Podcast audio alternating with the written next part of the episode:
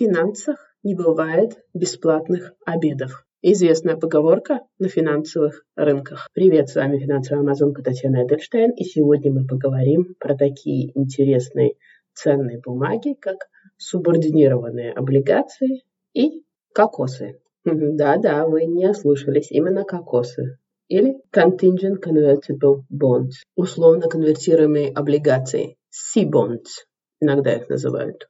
Давайте вообще разберемся, почему я хочу об этом говорить, что меня на это сподвигнуло и что это такое, почему это важно. Но хочу я об этом говорить, потому что вся благородная цель этого подкаста именно обучать слушателей, инвесторов, которые начинают свой путь, рассказывать о всяких интересных ценных бумагах. И второе, что меня триггернуло на всю эту историю, это то, что вот учитывая какие происходит сейчас на рынке события, я уже вижу и, и я знаю, что таких бумаг на рынке будет появляться все больше и больше. Это связано с растущими процентными ставками. И потому я хочу э, рассказать, чтобы мои слушатели были во всеоружии и понимали, на что они подписываются, когда они покупают такие ценные бумаги. Или подписываются на такие ценные бумаги, в зависимости от того, на каком рынке вы их берете, на первичном или на вторичном. Начнем с субординированных облигаций. Не далее, чем пару дней назад я на своей основной работе именно рассматривала такого типа бумаги, давала по ним заключение, и потому это как бы сейчас мне близко, и я могу об этом рассказать. Начнем с того, что проще. Начнем с субординированных облигаций. Что такое субординированные облигации? Субординированные облигации или суборды это такой специфический тип облигаций, которая, если говорить научно, является необеспеченной купонной бездокументарной облигацией. Давайте вспомним немного, что такое облигация. Облигация – это ценная бумага, которая удостоверяет, что эмитент имеет перед вами, то есть инвестором, долг, по которому он должен выплачивать купонный доход фактически вы даете в долг компании, государству, неважно, в структуре которая является эмитентом, взамен получаете вот такую как расписку, это облигация, и он платит вам проценты по этой расписке. Два раза в год, иногда четыре раза в год, иногда раз в год, зависит от того, как у вас прописано в проспекте эмиссии. Субординированные облигации, или subordinated, или это подчиненные облигации с английского, или младшие облигации, являются необеспеченными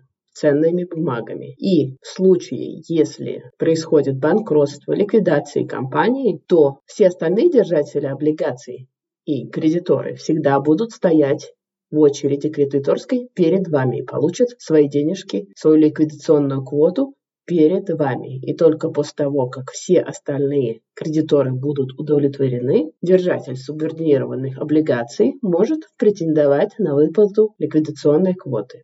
Однако его требования будут удовлетворены перед требованиями акционеров этой компании. То есть это такая гибридная ценная бумага, которая находится посередине между обычными облигациями и акциями компании. Да, но в чем же здесь профит, спросите вы? Зачем покупать ценную бумагу, которая как бы изначально немного такая стрёмная? А все очень просто. Субординированные облигации, как правило, платят по купонам, то есть их процентная ставка гораздо выше обычных облигаций. Обычно это 2, 3, 4 процента выше, чем проценты по обычным облигациям. И вот эта доходность, это и есть как бы премия за риск. Опять же, доходность таких субординированных облигаций, как правило, гораздо выше, чем обычные срочные депозиты. Они как бы менее волатильны, чем обычно акции, потому что это все же облигации, а не акции. И, как правило, их выпускают финансовые учреждения, ну, например, банки.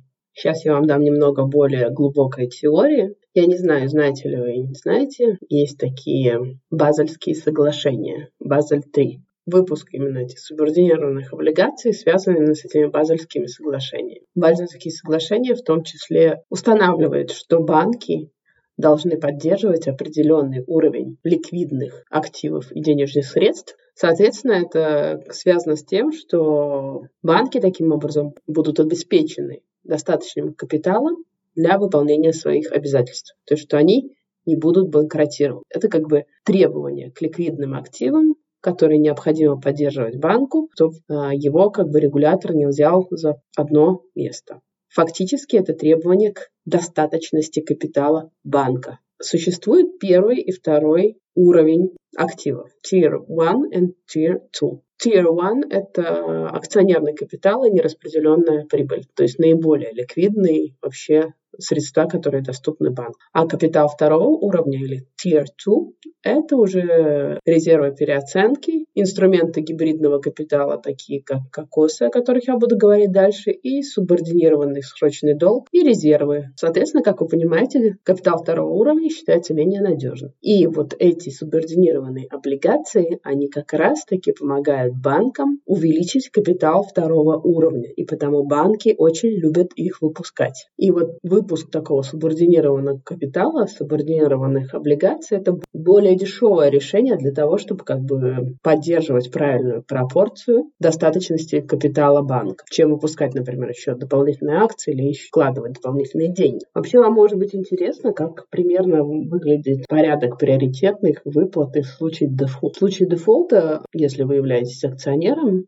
то первым будет выплачено владельцам привилегированных акций. Дальше идут выплаты по старшим несубординированным облигациям, а потом уже идут выплаты по субординированным облигациям, если остаются средства. И только в самый последний момент происходят выплаты акционерам. Ну, это, конечно, я не учитываю здесь выплаты работникам, выплаты по налоговым задолженностям, выплаты обычным кредиторам, то есть там они, у них тоже есть свой порядок, как это все происходит. Но я сейчас рассказываю про держателей ценных бумаг. И вот немного такая пугающая тенденция в последнее время, которую я вижу в Европе, вот буквально последние полгода, что очень много начали выпускаться вот именно этих субординированных облигаций. И я думаю, что их будет выпускаться еще больше. С практической точки зрения, как я могу знать, что эти облигации субординированные или не субординированные? Ну, во-первых, это всегда будет вписаться в проспекте. Во-вторых, субординированные облигации всегда считаются сложным финансовым инструментом. То есть это не ванильные облигации, которые может купить обычно любой инвестор, а это такие уже более сложные ценные бумаги. Соответственно, вас об этом должны предупредить, то есть сказать, что это сложная ценная бумага, и там будет производиться определенный порядок продажи этих бумаг, там будут возможности такие вопросы задаваться перед продажей. Но в общем, когда вы смотрите ценную бумагу, бумагу ее син-код, поищите по этому син-коду, это будет указываться сопровождающих документы этой ценной бумаги. Так что всегда обращайте внимание, являются ли облигации субординированными или нет. Субординированные облигации предназначены для более знающих инвесторов. К тому же очень часто на субординированные облигации еще дополнительно налагаются всякие ограничения по их свободному отчуждению. То есть не все субординированные облигации можно свободно продавать. Про это также должно быть указано в проспекте эмиссии. Именно из этих рисков вам необходимо взвесить для себя приемлемое соотношение доходности и риска и понять, нужно ли оно вам. Да, проценты там значительно выше, да, они менее волатильны, чем акции, но в случае, если что-то идет не так, у вас могут быть очень большие проблемы. А также у вас, возможно, будут проблемы с тем, чтобы их продать. Теперь я быстро пробегусь по кокобандам или кокосам. На русском языке они называются условно конвертируемые облигации.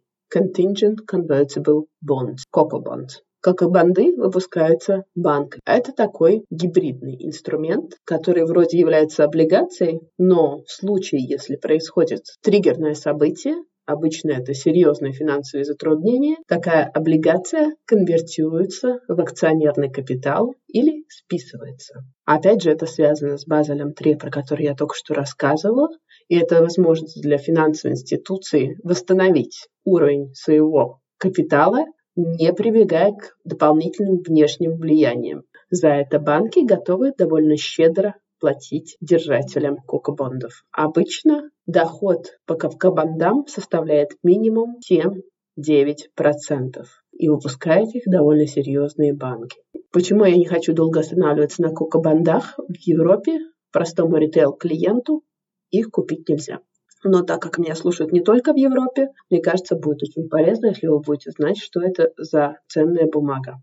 Так чем же отличается кокобонд от обычных субординированных облигаций или обычных конвертируемых облигаций? В том, что у него есть специфический триггер, ну или как бы специфический спусковой механизм, при котором происходит списание или конвертация этой облигации в акционерный капитал. Он будет, как, может быть, как механическим.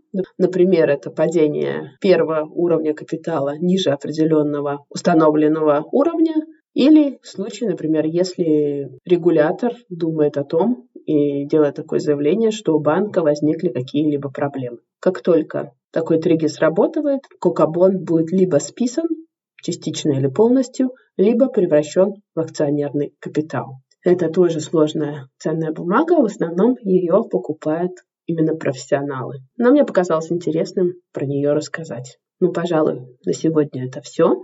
Будьте любознательны и рискуйте только в случае, если вы можете себе это позволить, и доходность ценной бумаги оправдывает такой риск. Это, пожалуй, относится ко всему в жизни. С вами была финансовая амазонка Татьяна Эдельштейн. Пока-пока. Наш юрист просил сказать, эта серия подкастов записана исключительно в образовательных и информационных целях. В рамках серии подкастов я не предоставляю финансовые консультации. Соответственно, не принимая во внимание ваши цели, финансовые ситуации, ваши потребности, знания или опыт. Любые упоминания какого-либо конкретного финансового инструмента, продукта, услуги, провайдера услуг случайные и не несут оценочных суждений или побуждения к какому-либо действию. Пожалуйста, ознакомьтесь с полным текстом дисклеймера на странице подкастов.